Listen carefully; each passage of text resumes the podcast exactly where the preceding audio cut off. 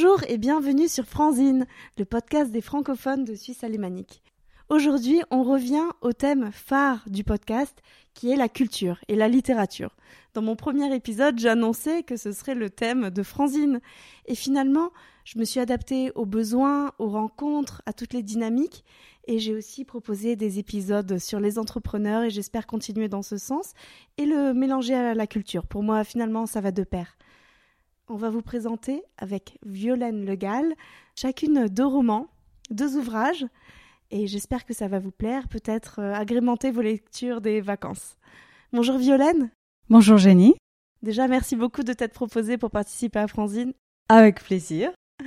Merci, parce que c'est vrai que je lance cet appel. Si vous avez des lectures euh, particulières, n'hésitez pas à les partager, qu'on rende cette culture vivante. Oui, on avait entamé une discussion sur les réseaux suite à ta petite émission sur euh, Joël Dicker, je crois. Voilà, exactement. Et voilà comment on en était arrivé à parler d'autres livres. Oui. Et j'ai en face de moi une euh, youtubeuse. Je vous, je vous présente quand même un peu Violaine avant de passer au livre. Avec plus de 18 000 abonnés. Voilà, tout à fait. Tu veux nous raconter un petit peu ta chaîne, ton parcours? Oui, bah cette chaîne euh, YouTube, donc qui s'appelle euh, tout simplement La cuisine de Violaine. Je l'ai créée quelques années après mon arrivée en Suisse parce que je m'occupais de mes enfants, j'avais laissé mon travail derrière moi en France et puis c'est devenu un projet personnel, donc à la fois donc euh, de faire la cuisine à la maison et de présenter, de, de, chercher à découvrir de nouvelles recettes et à les faire connaître. Parallèlement à faire du montage vidéo et apprendre à utiliser euh, davantage les réseaux sociaux, etc. Donc il y a maintenant sur cette chaîne YouTube 250 recettes, j'ai regardé récemment. D'accord, donc ça fait combien d'années de travail ça? Euh, Donc depuis 2015-2016. Et au total, ça fait le nombre impressionnant de, je crois, 2 500 000 vues au total. Donc c'est euh, incroyable le, le temps que les gens ont perdu devant mes recettes. perdu justement Non non mais Quel voilà. genre de recettes est-ce que tu proposes? Alors il y a des choses euh, vraiment diverses et variées. J'avais commencé avec tout simplement les pâtisseries, les trucs assez jolis avec les pâtes à sucre. C'est en fait pas vraiment mon truc, même si ça réjouissait vraiment tout le reste de la famille. C'est surtout visuel. Hein. Voilà, j'ai. Mais c'est vrai que comme c'est des vidéos, c'est important que ce soit Mmh, visuel. C'est vrai. Et j'ai basculé vers euh, plus de ce qu'on va appeler le fait maison. Donc euh, il y a, euh, par exemple, j'avais expliqué dans une vidéo comment préparer un levain pour ensuite faire du pain. Euh, cette vidéo, elle a eu beaucoup de succès, donc elle est euh, même à, je crois, près de 200 000 vues maintenant. Il y a aussi des recettes. j'ai aussi découvert la lactofermentation. Voilà tout ce qui est pickles et légumes lactofermentés dans la saumure, tout simplement dans le sel et l'eau. Et là-dessus, c'est aussi des vidéos qui ont eu pas mal de succès ces dernières années.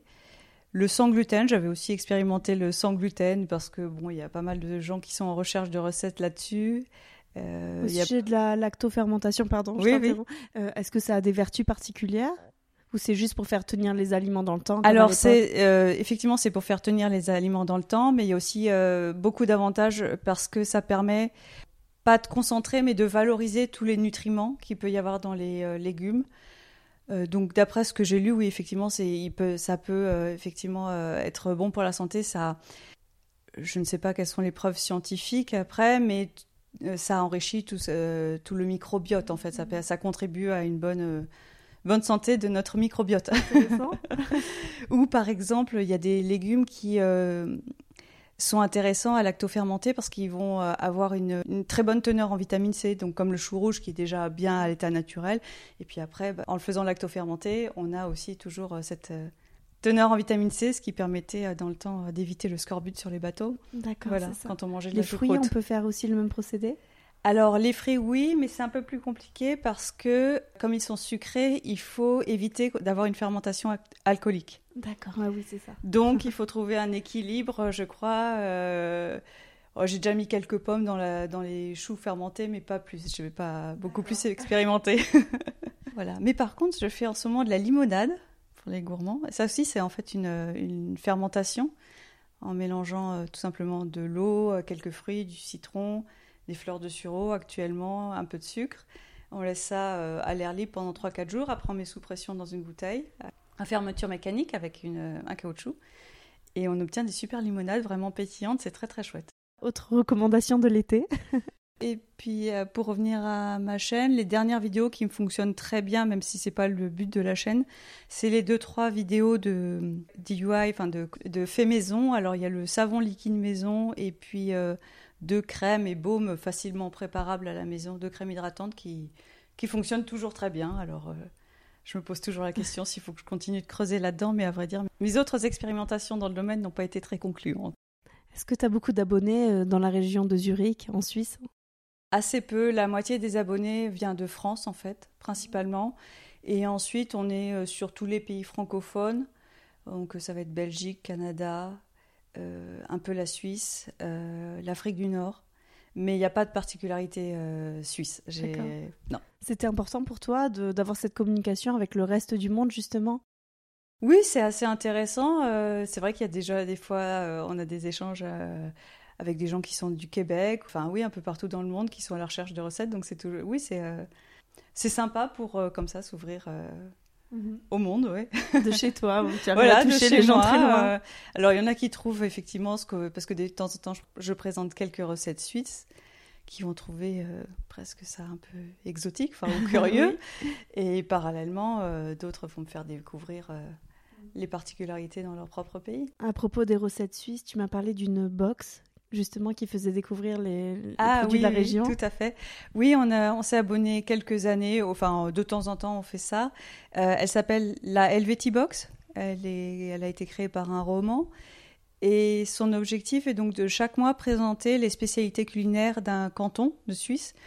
Donc euh, il tourne euh, sur tous les cantons de Suisse et ça permet vraiment de découvrir des, des artisans, des spécialités assez originales dont on n'a pas connaissance et euh, c'est plutôt sympa, voilà. C'est aussi un bon plan. voilà, alors on a euh, évidemment pas mal de, charcuterie ou de pâtisserie comme tout ce qui est pain aux poires, pain aux fruits séchés, etc.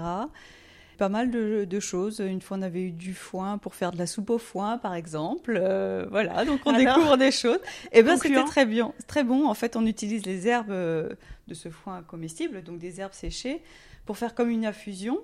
Et ça fait un bouillon, en fait. Après, on filtre, on prend ce bouillon, et puis donc le, le potage qu'on va faire a un petit goût euh, d'herbe, mais avec un peu de crème, etc. C'est franchement très bon. Tu as déjà donné des cours euh, de cuisine, justement? J'ai fait quelques ateliers en lien avec l'atelier biblio. Ah, le café biblio. Le café biblio, pardon. Euh, c'était surtout avec les enfants. On avait fait un peu de cuisine, un peu de bricolage, des crêpes, etc. Et j'avais fait aussi euh, un atelier sur la lactofermentation, justement pour faire euh, déguster, parce que euh, comme les goûts sont assez curieux, mm. souvent les gens n'osent pas se lancer parce qu'ils n'ont aucune idée du goût que ça va avoir à la fin et n'osent pas essayer parce qu'ils ne sont pas sûrs que ce soit comestible à la fin, n'ont pas envie de s'empoisonner ou ah je ne sais quoi. Mhm. donc on, on, avait fait ça, on avait goûté pas mal de choses, du kimchi, la choucroute, de l'ail des ours lacto-fermenté. Il y avait une autre dame qui avait apporté euh, du kéfir de fruits. Euh, j'avais fait aussi euh, du pain au levain ou quelque chose comme ça, puisque la, enfin, la fermentation, en tout cas, concerne beaucoup de choses. Voilà. C'est un super procédé. Ouais, ouais. Et j'avais fait aussi, j'ai fait une fois un atelier levain, donc pour apprendre à mhm. faire, à utiliser le levain et à préparer un pain au levain. Excellent. Voilà. Et puis après, il y a eu le Covid, donc ça s'est arrêté là. Il faut dire que tu es journaliste de formation. C'est ton ancien travail, en tout cas, journaliste financière.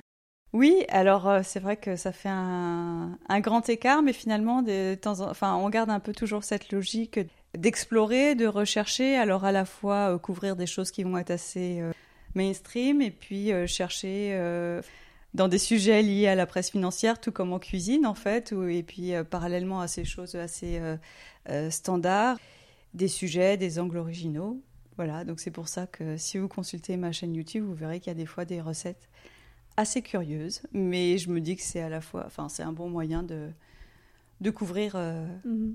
Toute l'étendue possible. Alors tous ceux qui ne connaissent pas encore la chaîne, la cuisine de Violaine, je vous engage à vous abonner et à suivre les aventures de Violaine. Merci. Alors ces livres que tu nous as préparés, tu as eu quelques lectures. On est toujours dans la littérature suisse. Euh, je voulais préciser, donc, on est dans la littérature suisse, toutes les deux, dans les ouvrages qu'on va présenter. Toutes les deux, on a deux romans qui se déroulent en Suisse romande. Et on a toutes les deux deux ouvrages traitant de la randonnée, du paysage, du mythe alpin. Donc si tu veux commencer. Voilà, alors euh, ce premier livre a le titre euh, assez fort de Emmerdeuse. Euh, il a été écrit par une jeune femme donc de Suisse romande qui s'appelle Laure et il est sorti l'automne dernier aux éditions des Sauvages. On suit une jeune femme qui est journaliste en Suisse romande. Alors comme le marché de l'emploi pour le journalisme en Suisse romande n'est pas évident, en fait, elle se retrouve euh, sans conviction journaliste dans un magazine féminin pour lequel elle couvre euh, les pages euh, La vie au vert, donc tout ce qui est, on va dire, un peu écolo, démarche, faire son atelier savon maison, etc. Et puis elle va être interpellée par des événements curieux qui se passent en Suisse romande, pas loin de chez elle. D'abord, il y a un magasin de vêtements euh, qui se retrouve vidé de son contenu et euh, quelques semaines plus tard, on retrouve les vêtements sur euh, le dos d'orphelins au Maroc. On a aussi un, accident d'un camion de purin qui déferse sa cargaison sur l'autoroute Genève-Lausanne au moment des heures de pointe. Et on, a aussi un sommet de grands patrons de sociétés de matières premières qui se retrouvent euh, qui se termine euh, assez mal puisque tous se retrouvent avec euh, des gros, d'importants maux de ventre et tous à l'hôpital sans gravité, mais bon, néanmoins. Et elle se dit que tous ces événements ont certainement un lien entre eux et elle va mener l'enquête pour essayer de trouver quel est le lien entre tous ces événements, qui est à l'origine de toutes ces éco-blagues, comme elle dit dans le livre. Tu parles d'une enquête. Je crois qu'il y a la métaphore de la toile d'araignée voilà. filée, oui. C'est ça, puisqu'en fait, elle se dit qu'il y a certainement à l'origine de tous ces euh, événements curieux, ces, ces faits divers euh, qui ont pour but d'alerter sur euh, la sauvegarde de la planète, l'environnement. il y a certainement une personne qu'elle va surnommer l'araignée et qui tisse sa toile à travers la Suisse romande et peut-être un peu plus loin. Et donc, elle va essayer donc euh, de rentrer dans cette toile et de retrouver euh, l'araignée. Et ce qui est assez amusant, puisque c'est un livre vraiment euh, très divertissant, écrit sur un ton léger, vraiment comme un ton parlé. elle va comprendre que le lien entre toutes les personnes à l'origine de ces de ces faits divers, ce sont des paniers de légumes. comment dire, une association qui distribue les paniers de légumes à travers la Suisse romande. Et elle comprend que toutes ces personnes euh, discutent entre elles, préparent leurs plans avec des petits mots dans les paniers. Donc bon, c'est assez cocasse ah. comme euh, comme moyen de communication. On n'est pas du tout dans James Bond, euh, tout à l'opposé. C'est donc plutôt amusant et, et réjouissant. et couleur locale aussi. Hein, voilà, tout à fait. Oui, oui, oui, Donc je comprends que c'est en toile de fond quand même de journalisme aussi. Oui, voilà. Alors on a euh, donc cette jeune femme qui est dans une rédaction. Alors on a euh, effectivement donc pour euh, essayer d'avancer sur son enquête, elle essaye de vendre une évolution de sa rubrique. ça c'est effectivement assez parlant pour une journaliste de, comprendre, enfin de voir la façon dont elle vend ses, son changement d'angle à son rédacteur en chef en lui proposant, en lui promettant évidemment plus d'abonnements ou plus de pubs, etc. Voilà, on sait ce qui des fois euh, motive euh, les directions dans les journaux. Elle, euh, elle va mener son enquête, elle va, au fur et à mesure de son enquête, tracer en fait tous les portraits pour, son magazine de, pas mal de, femmes qui prennent des initiatives en faveur de l'environnement, du respect de la planète à l'échelle locale. Et euh, donc cette enquête va nous permettre de découvrir euh, tout ce petit monde. Et dans le thème de l'écologie, quelle serait justement la leçon du roman s'il y en a une hein? Oui, elle est assez variée. Bon, alors c'est vraiment euh, l'idée, c'est vraiment un divertissement, quelque chose d'un peu aventureux mais assez amusant. Ça nous permet en fait un peu de prendre conscience, de se dire est-ce que nos initiatives personnelles suffisent vraiment? Donc par exemple faire son savon soi-même, acheter en vrac ou je ne sais quoi. Est-ce que ou prendre s'abonner à un panier euh, de légumes, pas comme, euh, comme dans le livre. Est-ce que c'est vraiment ça, essayer de faire un effort pour la planète, ou est-ce que ça va être d'entreprendre des actions plus fortes à l'encontre de certaines multinationales, sans que ce soit violent, parce que ça, elle le dénonce vraiment très fortement dans le livre, mais avec tout ce qu'elle appelle donc ces éco-blagues, des, des, actions non violentes, mais qui peuvent faire parler d'elle et donc essayer de faire prendre conscience à, à une plus large population de des efforts à faire. Voilà. J'ai une dernière question. Est-ce que c'est un roman qui parle des femmes Vu le titre, hein, oui, oui, oui, ah, tout à fait. C'est vraiment un roman très féminin. Euh, on a cette jeune femme, on découvre aussi euh, ses amis de jeunesse, on a toute cette galerie de portraits dont elle parle, puisque qu'elle couvre pour son magazine, et puis sur toutes les classes d'âge, parce qu'on va aussi euh, découvrir une jeune femme qui euh, fait des actions aussi euh, en faveur de l'environnement, qui est un peu, on va dire, une Greta Thunberg, elle est en Suisse romande, et on va découvrir donc des femmes très jeunes, 17-18 ans, et puis les femmes plus âgées aussi ont un rôle important. Ça a l'air d'être un livre assez moderne, facile à lire, avec euh, de l'autodérision. De la ah oui, oui, tout à fait. Oui, oui, c'est. En même temps, qui touche à des sujets d'actualité, des sujets parfois délicats. Oui, tout à fait. C'est vraiment un livre euh, amusant à lire. Il, se lit très vite. Il fait une centaine de pages. Et en même temps, c'est vrai qu'il euh, est tellement voilà ancré dans le réel qu'il va nous amener à nous poser, enfin, tout en s'amusant, à nous poser certaines questions. Bon. Laure Touya a quand même eu le prix Payot en 2020 pour ce roman. Ouais. Donc euh, elle a été euh, reconnue. Et tu avais un, autre livre aussi dont tu voulais nous parler? Euh, Oui, alors c'était parce qu'on parlait des paysages, puisque tu me demandais si dans ce roman Emmerdeuse, on avait des descriptions de paysages. Et, alors en fait, absolument pas. Il y a juste un alors je me permets, pourquoi je te pose cette question? Parce que j'étudie un peu plus la littérature francophone suisse, et systématiquement, voilà, le motif alpin, il y a certaines thématiques et typologies qui reviennent justement le fait d'avoir très peu de monde autour de soi, euh, la verticalité qui peut mener à des situations ben, de, suicide, de déprime, c'est des choses qui reviennent très souvent, ou alors la lenteur du temps, de la nature, euh, la contemplation, des choses comme ça qui vraiment euh, sont des motifs poétiques très très forts et qui reviennent souvent en littérature romande. Alors là, on a presque l'impression qu'elle a pris complètement l'opposé, enfin peut-être délibérément, j'en sais absolument rien. Mais la seule fois où elle en parle, c'est justement quand elle euh, passe en revue euh, différentes actions qui ont été faites par des euh, jeunes à l'initiative de cette Greta Thunberg suisse. Elle dit que justement, il bouscule ces paysages placides suisses ou quelque chose comme ça. Donc on n'est pas du tout dans un roman où on parle du paysage, où on, on s'en émerveille, parce que c'est vrai que souvent en Suisse, ça va être euh, le sujet. Là, non, vraiment, c'est absolument l'opposé. On n'en parle absolument pas. Très bien. et donc le deuxième, alors c'était un pareil, euh, un roman divertissant pour l'été, pour euh, ceux et celles qui veulent se lancer dans la lecture en allemand. Parce que j'ai regardé, mais j'ai pas trouvé de traduction en français. c'est un roman de Blanca Imboden, c'est une, une femme de Suisse centrale euh, et il s'appelle Wandern ist doof, donc randonnée, c'est débile. euh, où on suit euh, une jeune femme qui, qui, est auteur de mots croisés. Et qui a c'est vrai que c'est un métier, ça. et qui a gagné un voyage en Suisse centrale de randonnée et de jeûne. Donc voilà une un ensemble assez cocasse et elle va découvrir donc elle est dans un groupe euh, pour faire euh, ses randonnées et jeunes. Euh, on va rencontrer toute une galerie de personnages assez amusants. On va aussi découvrir tous les paysages de Suisse centrale. qui sont là vraiment glorifiés. Enfin, c'est aussi un roman très léger, mais on, mmh. voilà, on sent que l'auteur aime vraiment sa région. Et voilà, donc c'est aussi un roman très divertissant où on a plaisir à retrouver les endroits où on a pu randonner soi-même en Suisse. D'accord, donc en allemand. en allemand, mais vraiment c'est accessible en allemand. Voilà. oui. Merci beaucoup. Bah, quant à moi, je viens de lire Une saison en enfance de Joseph Incardona. On peut le faire avec l'accent italien.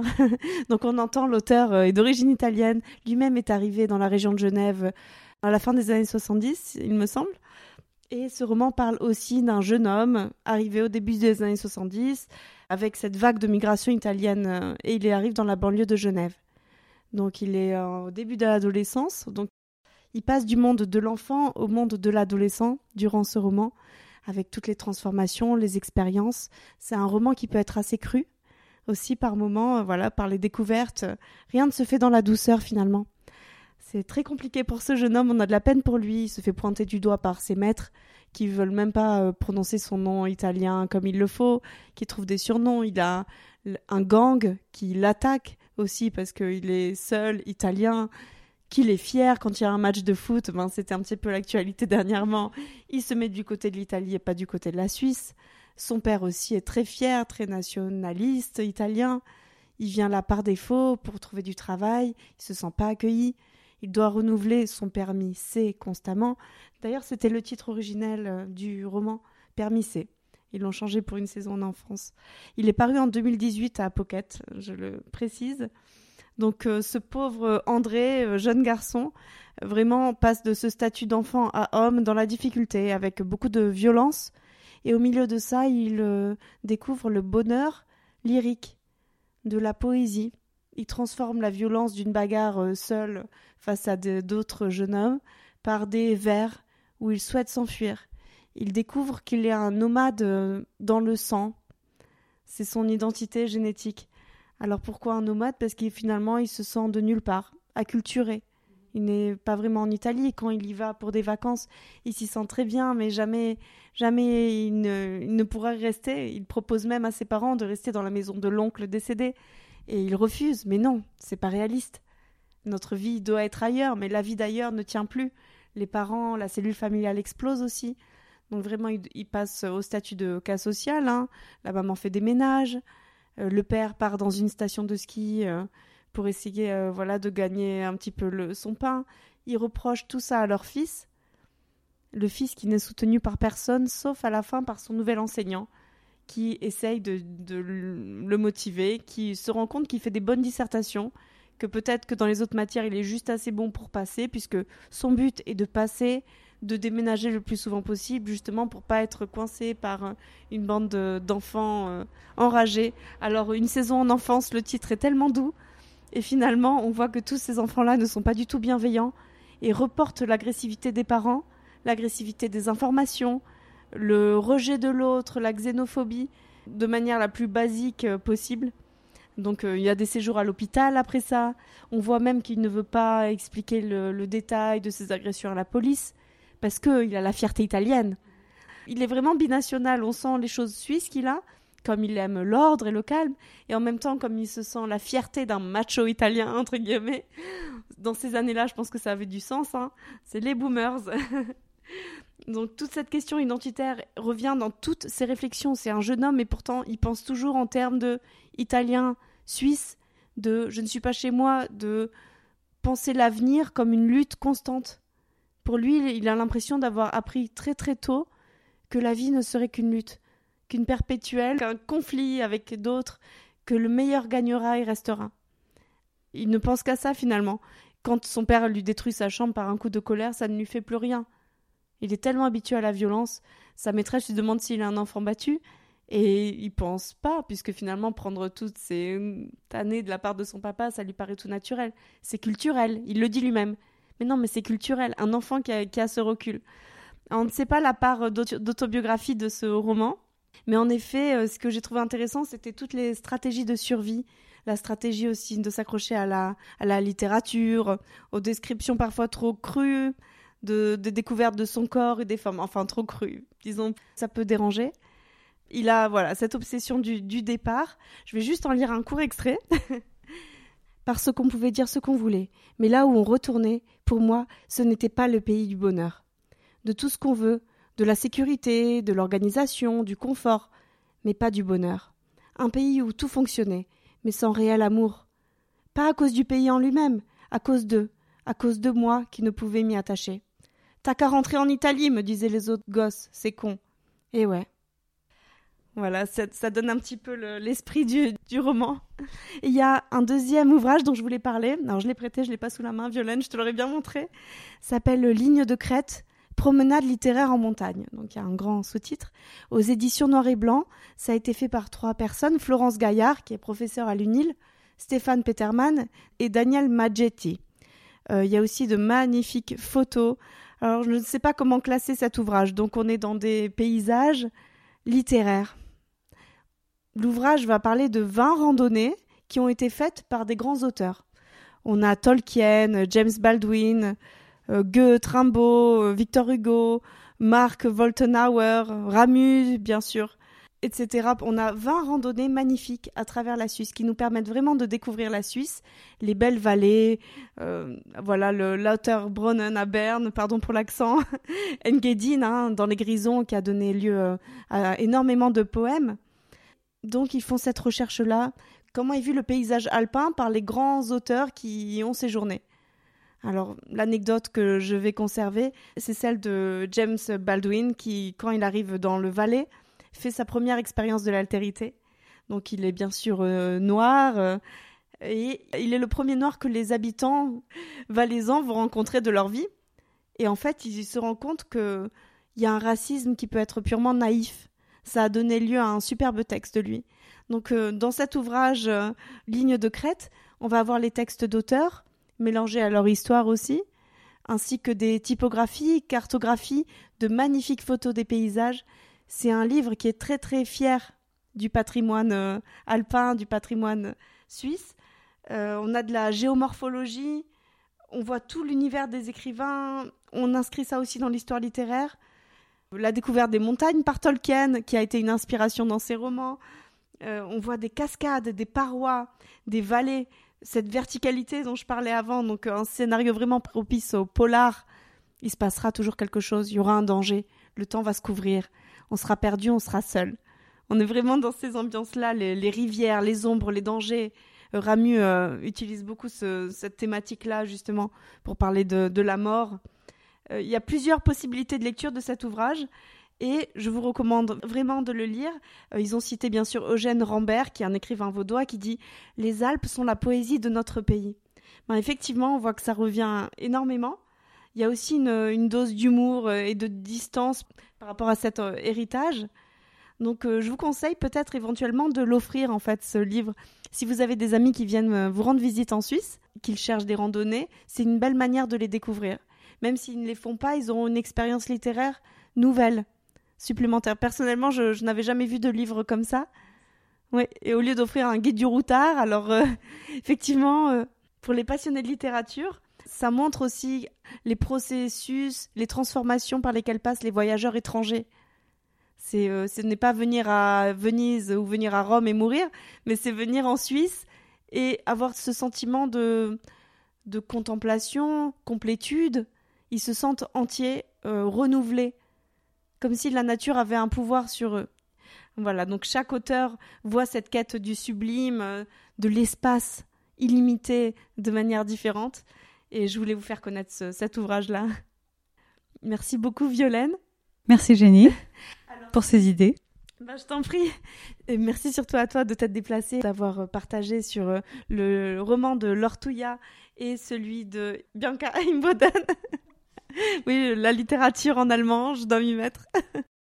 On peut s'y mettre, ça fait un peu peur, mais finalement c'est euh, c'est assez sympa. C'est vrai que c'est le, premier livre à lire en allemand qui est peut-être le plus difficile, mais ensuite euh, on s'y fait. tu as raison, on doit s'adapter de toute manière.